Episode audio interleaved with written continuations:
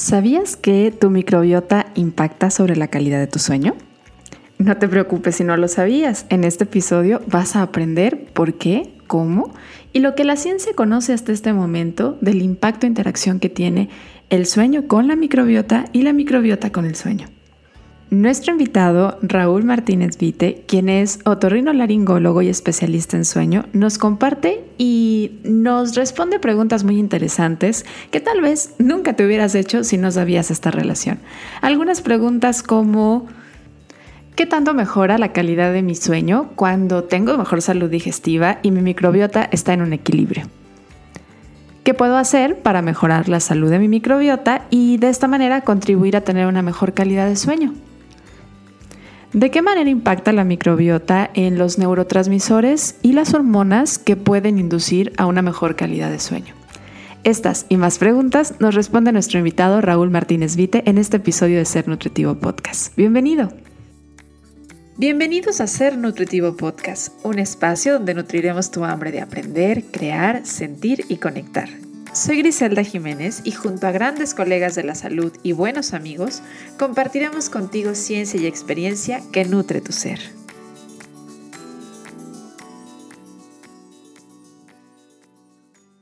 A pesar de que se le ha comenzado a dar más voz y volumen al tema de la microbiota, para muchas personas y para muchos profesionales en la salud, la microbiota sigue siendo un tema de estudio de la salud digestiva más la evidencia de muchas líneas de investigación desde hace algunos años, han empezado a encontrar relación entre esta comunidad de vivientes microorganismos que habitan en el cuerpo humano con la función de muchos otros órganos y por ende muchos otros procesos más allá de la digestión. La asociación encontrada entre la microbiota y las enfermedades cognitivas dan o han mejorado también el tema de, de entender cuál es la asociación que hay entre el eje intestino-cerebro-microbiota, y también el conocimiento que hoy tenemos de la relación que hay entre algunos metabolitos neuroactivos como la serotonina, la dopamina, el GABA, han abierto ampliamente la posibilidad de empezar a asociar la microbiota, cómo es que la microbiota densa y diversa puede tener mucha interacción con otros procesos fisiológicos y en este caso hablaremos sobre la relación que tiene con el sueño. Si eres escucha activo de este eh, podcast, de Ser Nutritivo Podcast, ya habrás escuchado que soy partidaria de entender que el sueño es parte vital de, los, de un estilo de vida saludable. Y por eso es que en todas las temporadas hablo al menos de un episodio que tenga que ver con el sueño. Y también, a lo mejor ya te habrás dado cuenta que soy una apasionada estudiante, porque me tengo que decir como estudiante en el tema de la microbiota. Así que imagínate mi emoción de hablar de estos dos temas juntos. Y bueno, pues tendremos un gran invitado para que sea nuestra guía y maestro sobre este tema de la microbiota y el sueño. Bienvenido, Raúl. Muchas gracias por decir que sí a esta entrevista de Ser Nutritivo Podcast. No, hombre, muchísimas gracias a ti por la invitación. Y, déjame, eh, primero me menciono un poco de las credenciales que tengo porque definitivamente pues no soy el experto en, microbiota, no soy el que revisa lo gastrointestinal. Este, yo soy otorrino, me he especializado en sueño, me he especializado en los trastornos respiratorios de sueño ronquido, pero pues esto también me hace llevarme mucho con la parte fisiológica del sueño, que es una, una parte muy natural en esto. Y pues lo que nos vamos dando cuenta como médicos, eh, en la parte de medicina de sueños, que poco a poco nos hemos ido transformando de alguna manera como estilo de vida también, como, como hablar de que el sueño, la nutrición, el ejercicio son los ejes más importantes para poder eh, generar salud de una manera permanente. Y, y eso es lo que realmente me apasiona. Y cuando empezamos a mezclar esto, o sea, cuando tenemos eh, las pláticas de la actividad física, los cambios que puedes hacer con respiración, con, este, con algunos ejercicios que, que pudieras hacer para mejorar tu sueño al mismo tiempo de una alimentación con cierto balance cuidando precisamente que tú puedas tener ese desarrollo de los neurotransmisores que nos van a hacer no nada más procesar mejor, tener mejor creatividad, sino dormir bien, pues la verdad es que qué maravilla olvidarnos, empezamos a olvidar de, de, otras terapias para poder enfocarnos en algo más simple y más elemental que nos hemos dado cuenta que es mucho más complejo de lo que creíamos. Totalmente. Y es que creo que ahora en la parte de la, de la, medicina más preventiva, más el trabajo preventivo y de estilo de vida, nos ha enseñado a que tenemos que unir más que separar. Separamos para poder aprender, pero al final el cuerpo humano está unido totalmente. Entonces, la salud digestiva tiene que ver con todas las demás áreas, lo que comemos tiene que ver con cómo, por supuesto, cómo dormimos y cómo dormimos con cómo vamos a podernos alimentar. Y creo que es un tema que da para hablar muchísimo, pero pensando en que nos escuchan todo tipo de profesiones y mucha diversidad, y estoy muy agradecida con eso, me gustaría pedirte de favor, si me puedes ir como, nos puedes ir llevando como de la mano a entender un poquito ¿De dónde nace esta idea de, ok, hay una interacción, hay una interacción entre la microbiota y el sueño? ¿Por qué empezaron a pensar eh, o qué dice la ciencia sobre esto de qué empezó a llamar la atención y decir, probablemente hay una asociación?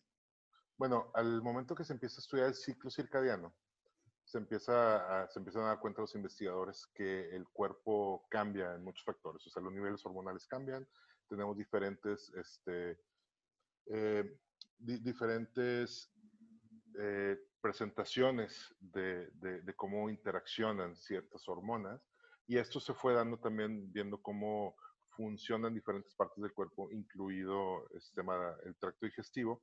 Y de ahí también se van encontrando que dentro de la microbiota todas estas este, bacterias, todos estos este, este, lactobacilos y demás empiezan a formar eh, diferentes sustancias en diferentes tiempos, en diferentes momentos del día y bajo diferentes condiciones de estrés, diferentes condiciones de inflamación y diferentes, este, o sea, realmente tiene mucho que ver con, con el cuerpo. Lo vamos dando cuenta que, que va de alguna manera como, como, como pegado. Tú te, me imagino que te has dado cuenta con tus pacientes que, que, empiezan a cambiar algún ritmo y empiezan a tener un impacto en su mejoría de sueño, y no nada más por la mejoría de inflamación, respirar mejor, tener menos dolores durante, durante al estar acostados, ¿no? Totalmente, sí, claro. Em, por donde empiecen, yo les digo que es como poner piezas de rompecabezas. A lo mejor vas a empezar a trabajar el tema del sueño y eso va a mejorar también el, tipo de alimentos que vas a elegir, ¿no? Porque hay mucha evidencia que dice que si tú duermes mal, probablemente vas a tener una tendencia a buscar alimentos más altos en azúcares como un medio, un recurso del cuerpo para poder intentar mantener los niveles de energía estable. Entonces, a lo mejor vas a poner primero la piececita del sueño o a lo mejor primero pones la pieza de la alimentación, pero hay una relación bidiversional de, ambas direcciones en, esta, en, estas dos. Y yo pensaba un poco en el tema de la relación con esta parte del eje intestino-cerebro-microbiota que hoy empieza a ser cada vez un poco más conocido, porque pensamos en microbiota y seguimos pensando por la gran cantidad que habita en el, en el colon, que es algo aislado del aparato digestivo. Pero estos microorganismos se transportan también, ¿no? Entonces, sabemos que no nada más tenemos parte de la microbiota en el intestino, sino que lo, también, también lo tenemos en nuestras vías aéreas, nuestra nariz, nuestra boca. ¿Esto también tiene que ver con el tema del sueño? Con el tema del sueño yo creo que todavía no se ha estudiado tanto. Lo que sí se ha estudiado, por ejemplo, y, y lo que se están haciendo líneas de investigación, ahora que pasó el, el, el, COVID, sobre todo los primeros sustos que tuvimos con el COVID, que mucha gente empezó, por ejemplo, con el dióxido de cloro, y empezaron a, hacer también más enjuagues orales, a usar este, isodine bucofaringio, empezar a barrer toda la, la, la, este, la microbiota de faringe, de nariz, este, y obviamente pues también la, intestinal empezamos a ver que muchos pacientes empezaban a quejarse también de, de, otras, este, otros problemas. Empezamos a tener pacientes con candidiasis, por ejemplo, empezamos a tener pacientes este, con infecciones de garganta recurrentes en periodos de semanas que no tenían, ¿no? ¿Y qué pasó? Pues estamos usando dióxido de cloro. Pues a lo mejor por ahí está. Este, pero, digo, hablando de, de, el eje, este, lo, lo, lo, poco que he encontrado como reviews, o sea, por ejemplo, uno de, del 2018, este, hablaba, yo creo que tiene mucho más que ver el momento eh, en cómo tenemos esa microbiota sana y empiezan a desarrollar esos microtransmisores que nosotros necesitamos, que ya tenemos una simbiosis de siglos, de, milenaria de eso. Y, y, me lo trato de imaginar como si fueran este, nuestros trabajadores en una fábrica, ¿no? Algo muy sencillo de que si nosotros le estamos dando su buen alimento, le estamos dando este, sus ritmos, los dejamos descansar, los dejamos trabajar, pues van a tener un ritmo constante. Y si tenemos, los estamos golpeando todo el tiempo, eh, desvelándonos, con diferentes cambios de alimentación, con más alcohol, con más eh, azúcares simples, con cosas que van a batallar más para digerir o formar otras colonias que no nos van a ser tan, funcionales, definitivamente vamos a tener un impacto muy negativo en, la calidad de vida. Y yo me trato de apoyar mucho con, este, con nutriólogos que saben eh, de este tema por mis pacientes que pueden tener insomnio, que a veces pensamos que es muy mal, este, muy mala respuesta a los tratamientos convencionales y cuando se empiezan a hacer esos ajustes, eh, inmediatamente se ve. ¿Y cómo lo explicaríamos? O sea, ahorita platicaba yo que probablemente tenga que ver con estos eh, resultados de, de, lo que ellos producen estos microorganismos y su relación con la serotonina, con el GABA. ¿Cómo lo podríamos explicar? ¿Qué hacen estos microorganismos que puede ayudar a disminuir los problemas de sueño? Particularmente ahorita mencionabas el insomnio. Bueno, una de las cosas definitivas es que son, eh, dan, esos neurotransmisores que nos ayudan a, empezar a hacer los procesos de sueño y de mantenimiento. Precisamente eso es lo, lo, más básico. Y en el tema de la inflamación también podrían eh, contribuir un poco. Los procesos inflamatorios elevados podrían contribuir a que una persona tenga problemas para dormir. Sí, y eso sí también es un tema muy padre porque el sueño es el mejor antiinflamatorio que podemos tener. como, nuestro organismo en las fases de sueño profundo, en las fases de sueño REM, eh, a nivel celular, como ya conocemos, empezamos a tener cierto detox, quitamos los radicales libres de oxígeno, todas estas especies de ROS, este, de, especies reactivas de oxígeno libre, eh, se empiezan a limpiar. Y esto es un mecanismo increíblemente potente este, para desinflamar. Si no tenemos ese sueño completo, ese sueño reparador, poco a poco vamos eliminando esos tiempos de, disminución de la inflamación. Si esto también sumamos que tenemos una alimentación este, antiinflamatoria, pues definitivamente tiene, este, tiene un, muy, muy gran impacto. Y durante estas, este, estas fases de sueño, ahorita perdí tantito el hilo de lo que quería decir. Discúlpame. No te preocupes. Sí, platicábamos entonces de, a ver, si hay una relación entre la inflamación y el sueño y la microbiota y la inflamación. Entonces, definitivamente dormir bien mejora los procesos, disminuye los procesos inflamatorios. Y yo pensaba ahorita que te escuchaba en, es de ambos lados, o sea, siempre entender esto, porque hay, hay investigación que sí deja muy en claro que el dormir poco va a afectar a la microbiota y que tener una mala microbiota y sobre todo poco diversa, porque creo que esto empieza a ser el tema de la diversidad de la microbiota, afecta también el sueño. Es por ambos lados. Sí, de hecho, eh, hablando de inflamación específicamente asociada al sueño y la microbiota, lo que he encontrado es que la interleucina 6, que es una este, que se ha encontrado consistentemente en los factores de inflamación en pacientes que duermen mal, duermen poco, tienen apnea del sueño, aumenta. Entonces, esto va también a aumentar la mucositis este, del tracto gastrointestinal, este, aumentan los episodios de colitis, de intestino irritable, esto va a cambiar la estructura de la microbiota, también estas diferencias que podemos tener de todas las especies y pues definitivamente vamos a tener menor generación de, estas sustancias que son favorecedoras del sueño. ¿Qué empieza primero? Es la pregunta, la pregunta gigante, ¿no? Porque este, pues la verdad es que no, no, no, sabemos. Yo creo que lo primero que nos cambia es la alimentación. Es lo que eh, yo creo que en esta sociedad, y, y, tú me podrás explicar un poquito mejor, qué cambia en los seres humanos desde el principio, desde que son niños, que empezamos a trastornar nuestra alimentación, que empiezan a ser los problemas de, de sueño, y los problemas de sueño nos generan problemas de conducta, los problemas de conducta nos generan ya otras enfermedades. Sí, creo que, creo que en estos momentos, en la forma como vivimos la sociedad, sobre todo muy occidental, es difícil entender por dónde empieza el problema o de dónde atacar primero el círculo vicioso, pero bueno, traemos varias cosas, ¿no? Varios factores. Las alteraciones que tenemos en nuestro ciclo circadiano, el hecho de, de dormir tan tarde, de la exposición a la luz, de cómo ha variado también nuestros niveles de estrés a lo largo del día y por supuesto la calidad de los alimentos que cada vez es menor porque si no hay una buena calidad hay falta de micronutrientes que van a afectar también a la producción de estos neurotransmisores y a motivar también a los procesos inflamatorios, lo cual altera totalmente la microbiota. Además tenemos una microbiota, siento yo, muy desnutrida el hecho de que la fibra se haya asociado también a una cuestión nada más de evacuación o de calidad de nuestras heces y que no estemos pensando que esto es el alimento de nuestra microbiota hace que la tengamos muy desnutrida y además muy poco diversa, porque la diversidad de los alimentos que consumimos, alimentos naturales que los puedan nutrir, es muy, muy, muy corta. La mayoría de las veces cuando revisamos el consumo de alimentos de una población en particular nos damos cuenta que se consume una baja diversidad de vegetales, que a lo mejor estamos muy encasillados en unos cuantos, y esto está afectando a todos. O sea, es difícil determinar desde dónde empieza, porque creo que hay varios procesos que están afectando al tema del sueño.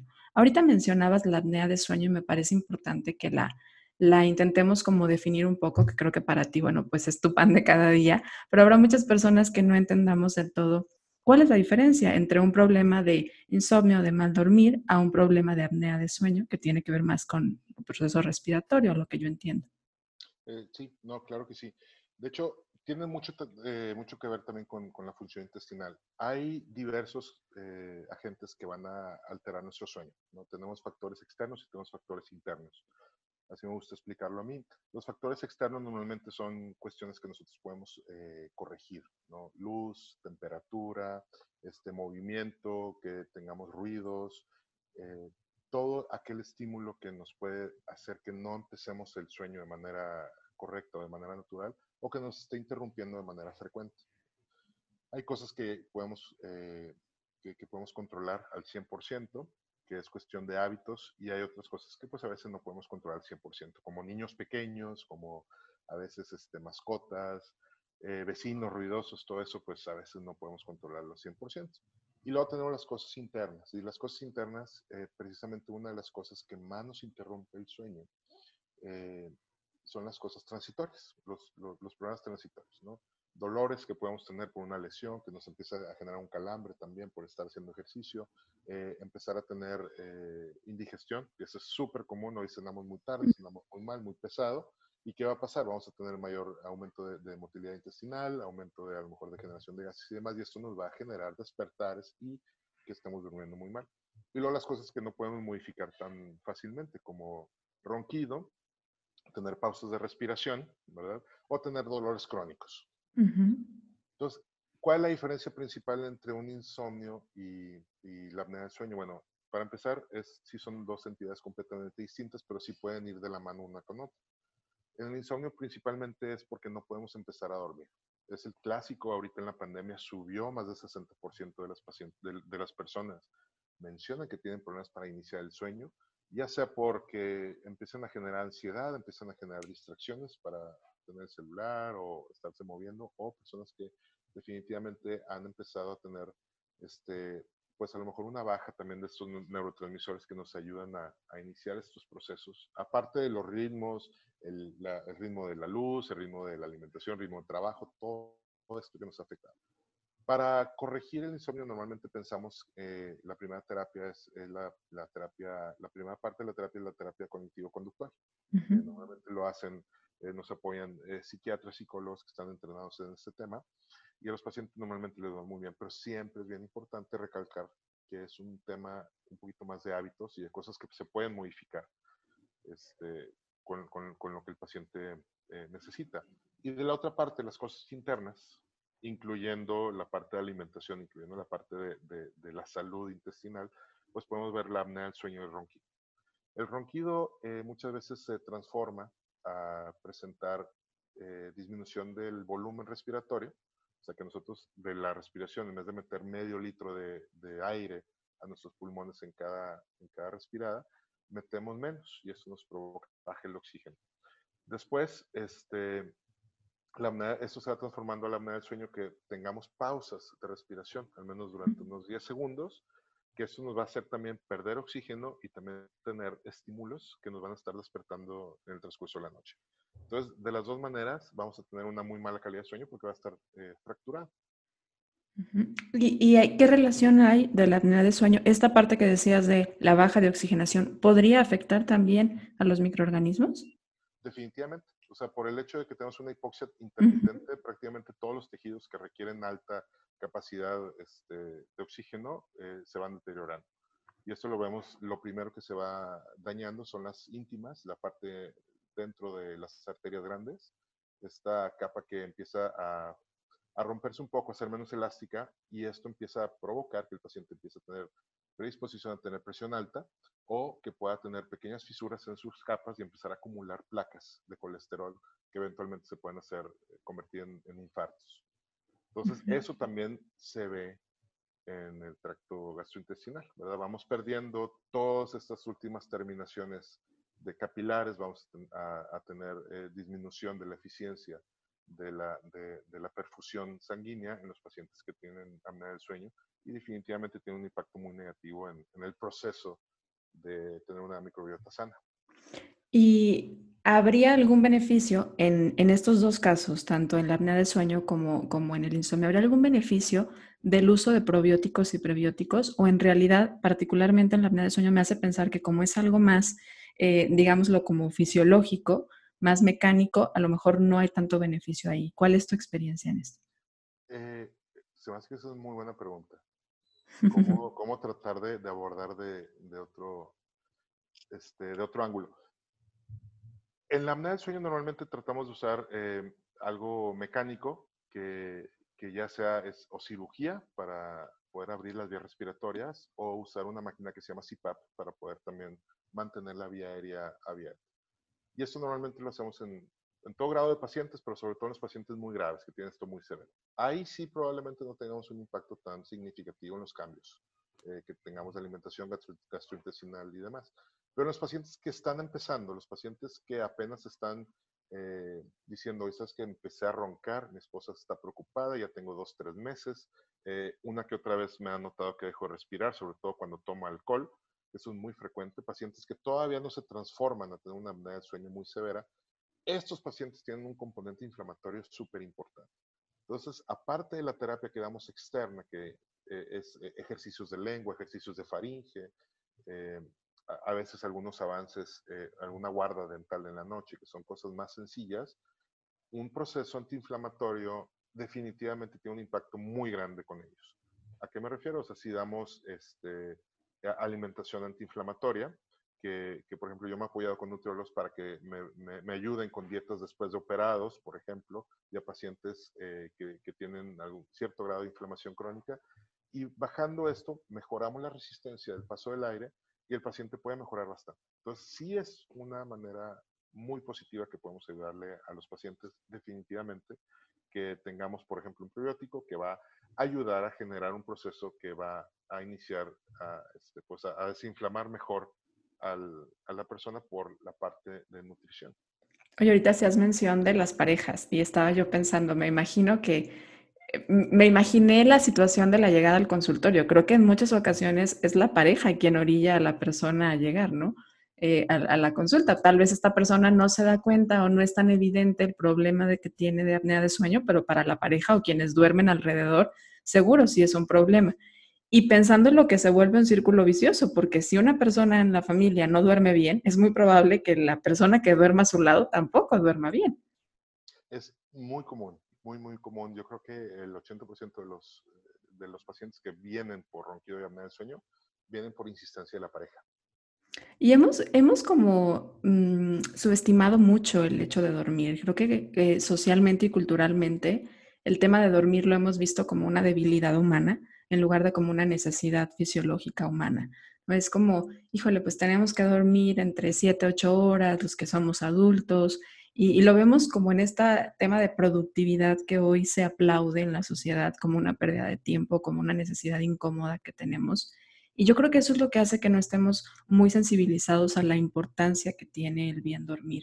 Y me gustaría, lo hemos hecho en cada episodio del que hablamos de sueño, pero me gustaría que desde tu trinchera, de la forma en la que has ayudado a las personas y la sensibilidad que debes de tener a esto, ¿cómo mejora la calidad de vida de una persona cuando duerme bien?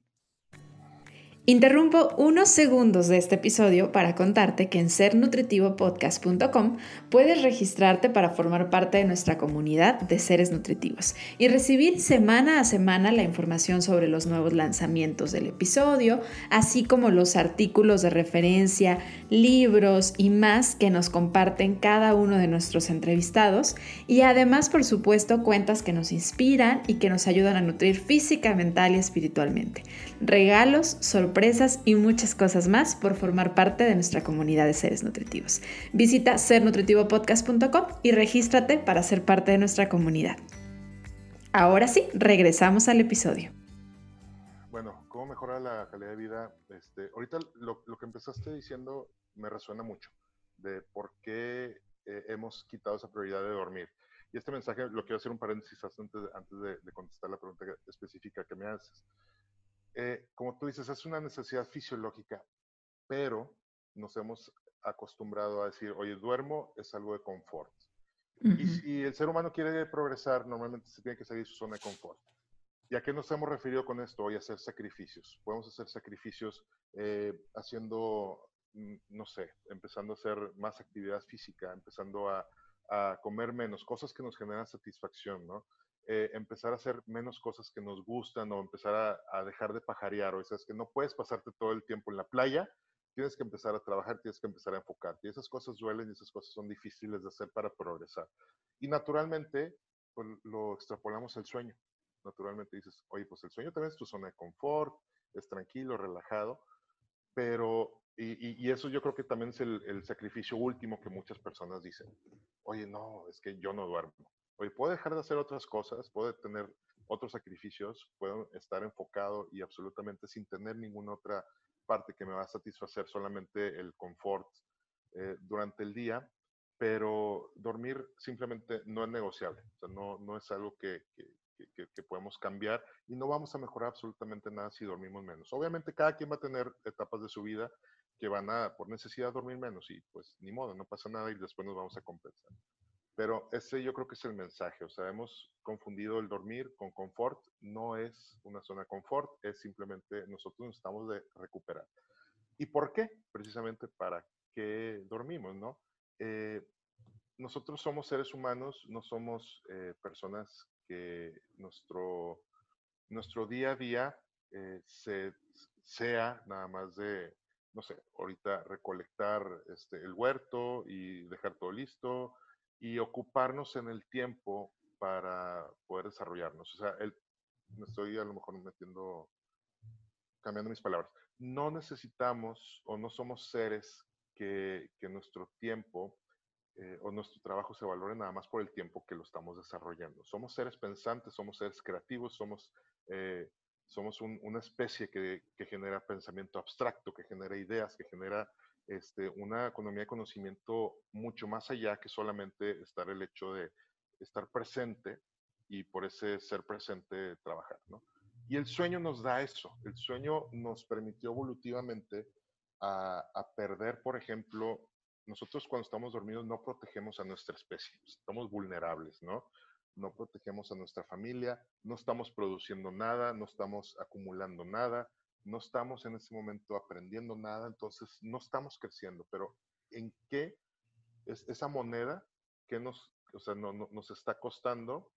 Eh, si quitamos el sueño, que nosotros durante el día no tengamos esa creatividad, no tengamos toda esa manera que nosotros realmente somos seres humanos para, para desarrollarnos y ayudar a los demás. En esa parte hemos crecido, hemos dejado vulnerables nuestra noche, para poder crecer y ser muchísimo más valiosos durante el día.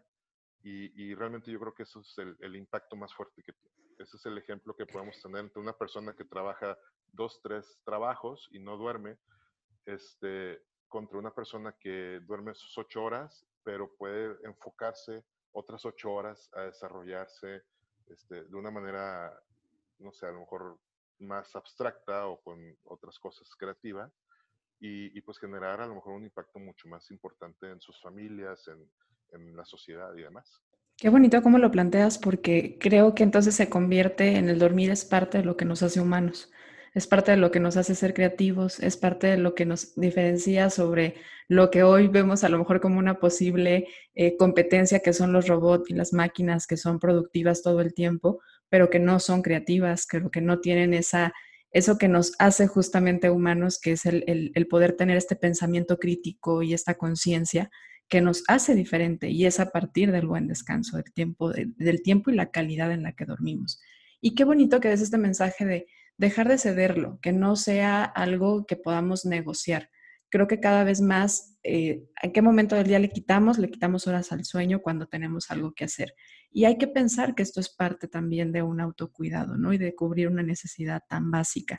Y yo pensando un poco en el tema de la microbiota, ahorita que te, escuchaba, también pensaba en esta relación entre nuestro sistema nervioso, que bueno, sé que es una, hay una especialidad por ahí en esta rama, pero el, dormir es parte de reparar, de relajar, y entonces el nervio vago está muy presente hay una interacción muy fuerte en el nervio vago y nuestro aparato digestivo. ¿Sí va por ahí también? Me pusiste ahora sí en una esquina. A lo mejor tú sabes un poquito más de esto que yo. Ok, pero es, me parecería que sería un tema que creo que vamos a notar pendiente porque tiene mucho que ver, ¿no? O sea, la importancia de comprender qué pasa cuando dormimos. Cuando dormimos, además de todo esto a nivel cognitivo que sucede, la reparación de los tejidos. Ayer platicaba con un paciente, un adolescente que me decía, es que quiero formar masa muscular y es muy atleta, es muy deportista, come muy bien, pero duerme muy mal. Dices es que no vas a poder formar masa muscular si no mejoras tus horas de sueño. Si sigues cediendo a los videojuegos tus horas de sueño, por más ejercicio que hagas, es muy importante la regeneración que ocurre en la noche, tanto para nuestro cerebro como para nuestro cuerpo. Y estamos por entrar a la recta final del episodio, Raúl, pero me gustaría preguntarte si hay algo todavía en el tintero sobre el tema que digas, espérame, Gris, todavía no vamos a cambiar a las preguntas del, del episodio como tal, sin que diga yo esto. ¿Hay algo por ahí todavía? Hay algo por ahí. Ahorita, bueno, me gustaría eh, ponerle ahí un, poquito más a esto, lo que dices del adolescente. Eh, el adolescente, como está en crecimiento, pues la hormona de crecimiento surge durante el sueño profundo, surge durante el sueño N2 y N3, y normalmente se genera más como a las 2, 3 de la mañana. Y este es un tema gigante en los adolescentes. Se ha visto eh, en los estados más progresistas de Estados Unidos, por ejemplo, en, en, Oregon, en California, cuando los adolescentes empezaban a entrar a high school eh, una o dos horas más tarde, empezaban a disminuir eh, los, choques, empezaban a disminuir los accidentes de vehículo mortales, empezaron por, de adolescentes, empezaron a mejorar la calidad de, vida, bajar ansiedad, bajar depresión en, la sociedad, en la parte de adolescentes por el hecho que el adolescente necesita más sueño, necesita más horas de sueño para compensar ese crecimiento gigante que tiene en esa etapa de la vida. Y, pues ahorita están todavía obligados a, pues a mantenerse despiertos desde las 7 de la mañana, estar con todas sus tareas, estar con mil cosas, y luego todavía pues tienen su parte social y se quedan jugando videojuegos hasta la 1, 2, 3 de la mañana, y dicen, oye, pues como tú dices, no desarrollo masa muscular y me siento muy mal, siempre está de malas y muchas veces tiene que ver con, con la mala calidad de sueño. Entonces es hora también de, de, de, como sociedad quitar el estigma del adolescente flojo, del adolescente dormilón y empezar a, a cambiar y darles ese pequeño nicho para que puedan desarrollarse este, lo mejor que puedan. Creo que este conocimiento que nos acabas de compartir nos abre para muchas cosas también en el tema social, ¿no? Porque todo el conocimiento que podamos llevar a lo individual también lo podemos llevar al tema social. Hay muchas cosas en la sociedad que tenemos que cambiar, desde la percepción de, la, de ser productivo si estás despierto más tiempo, ser productivo si estás generando todo el tiempo, de la necesidad que tenemos de reconocimiento también constante y por supuesto también cómo cambiar a lo mejor algunas cosas laborales, ¿no? El, tiempo de, de, darle el tiempo al dormir, porque cuántas personas no duermen poco porque su trabajo lo demanda. En el trabajo a lo mejor tienes que estar ocho horas y tal vez no sea tu mejor momento de productividad o de ingenio, de creatividad, porque tal vez no has dormido lo suficiente. Y creo que tanto debería de cambiar mucho el pensamiento individual, pero también social y colectivo, pensando en las empresas, pensando en las personas que trabajan en, relaciones humanas dentro de las mismas empresas. A lo mejor generar un cambio o cuestionarnos si estos horarios laborales son lo mejor, cuestionarnos si el estar presentes todo el tiempo y hoy en la era de la inmediatez, en donde cualquier mensaje llega y tienes que contestar luego, luego, porque si no, si ya lo viste y lo dejaste en visto, ya eres grosero o, desatendido. Creo que son cosas que como sociedad tenemos que empezar a respetar un poco más. El tema del horario, el tema del descanso y respetar y validar. O sea, creo que aquí entra el, es un momento de descansar y está bien en todas las edades, ¿no? Lo es ahorita bien importante en el adolescente, pero en todas las edades. Creo que se vuelve un tema social todo aquello que vemos como problemática individual. No, sí, definitivamente es, eh, pues es picar piedra. Yo creo que también has estado en ese mismo, este, que seguramente te han invitado a alguna empresa, hoy vamos a dar pláticas de, nutrición, bienestar, cosas así. Y, y, vas bien emocionado, les presentas de que, mira, esto es lo que hacemos, esto es lo que la ciencia dice, tus empleados se van a ir mejor ay, sí estuvo súper padre, pero pues vamos a seguir teniendo la maquinita de sodas, de, la maquinita de galletitas en el lunch room y todo eso. Entonces, pues, quieres lograr los cambios, pero también este, a veces pues es difícil contra, contra esas corrientes sociales y corporativas que, pues a lo mejor todavía no tienen. Y sobre todo aquí en México que el presencialismo laboral a veces es más importante que la productividad. Creo, que, creo que aparte, bueno, hoy en día con, con, la digitalización de tantas cosas, nos hemos dado cuenta que a lo mejor no era tan necesario estar presentes, sino que estar más bien dispuestos y en el mejor momento para cada uno, ¿no? Porque yo, por ejemplo, en lo particular, me doy cuenta que la consulta se puede llevar mucho mejor manera, de manera virtual que presencial. Entonces, son cosas bien interesantes. Ajá, ¿por qué? Porque están permitiendo más un cambio conductual que basarnos mucho en las medidas y en la composición corporal, porque realmente el tema de la nutrición, más que ser desde un enfoque más peso y composición corporal, es un cambio de conducta, es un cambio de conocimiento. Y la virtualidad da mucha posibilidad a esto. Y creo que así en muchas ramas nos podremos dar cuenta que a lo mejor podemos hacer mejor nuestro trabajo si lo vamos cambiando. Y eh, puede ser ahí también el tema de los horarios, ¿no? el empezar a darnos tiempo de descanso. Raúl, pues estamos entrando a la recta final del episodio te cuento. En Ser Nutritivo Podcast creemos que el ser humano necesita nutrirse, pero no solo en la parte física, sino que también necesitamos nutrir nuestra mente y nuestra alma. Y partiendo de esta filosofía, les preguntamos a nuestros invitados cómo es que se nutren en estos tres aspectos. Y nos gusta sacar ideas de ustedes. Entonces, platícame, ¿cómo disfrutas nutrir tu cuerpo? ¿Cómo disfruto nutrir mi cuerpo? Yo he aprendido muy tarde el tema de la nutrición y el bienestar. Este, y, pues me generé sobrepeso en un lapso de muchos años. Este, ahorita trato de mantener una dieta balanceada con un apoyo también de, una nutrióloga que me ha ayudado muchísimo en esa parte de, entendimiento y todo, aunque pues he tratado de pasar por muchos, muchos este, diferentes caminos. Y ahorita afortunadamente creo que he aprendido un poquito el mensaje de, que, que, llevan muchas nutriólogas de que a veces no tanto es el peso, sino este, pues realmente que tengas buenos hábitos y que lleves eh, el proceso un día a la vez para que poco a poco vayas notando cambios y definitivamente se han notado muchos cambios. ¿Y mentalmente cómo disfrutas nutrirte? Eh, dos maneras. Eh, trato, obviamente me demanda mucho mi, carrera y la disfruto mucho también, estar leyendo muchos artículos, estar interactuando con muchos especialistas también de todos lados del mundo.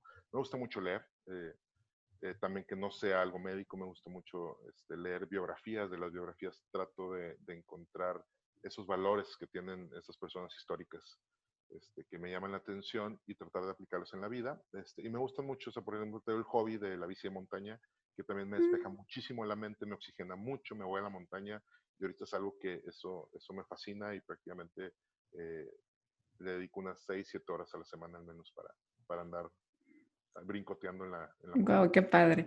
¿Y, ¿Y espiritualmente cómo te nutres?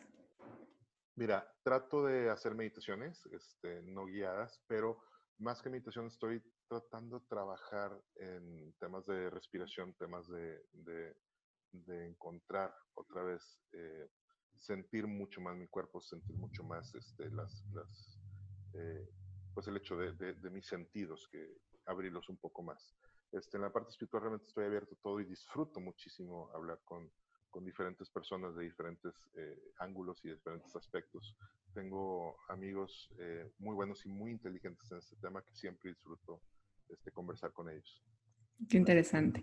Te platico, Raúl, estamos haciendo un libro de la vida en Ser Nutritivo Podcast. Es un libro de frases. Les queremos dejar frases a futuras generaciones. Si tú pudieras dejar escrita una frase para futuras generaciones, ¿qué les quieres decir? ¿Qué quieres poner? Ah, caray.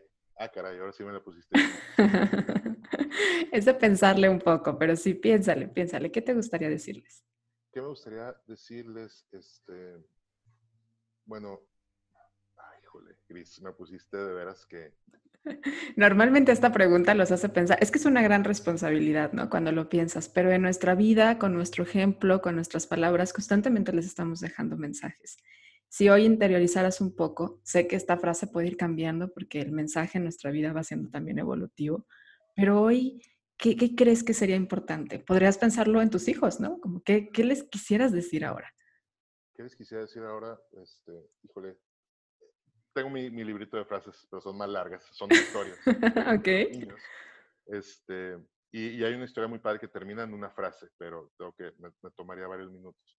Pero yo creo que si, si pudiera ponerme a reflexionar y decir en qué, en qué una frase para, para los demás, a lo mejor, eh, prepárate para improvisar. Muy buena. Oye, aparte hoy te hice improvisar ahorita al final, ¿no? ¿Cuál, sería tu frase? Y tú viste que es parte de la vida la improvisación. Qué padre. Es parte, pero tienes que estar muy, muy... Pero preparado. Ajá.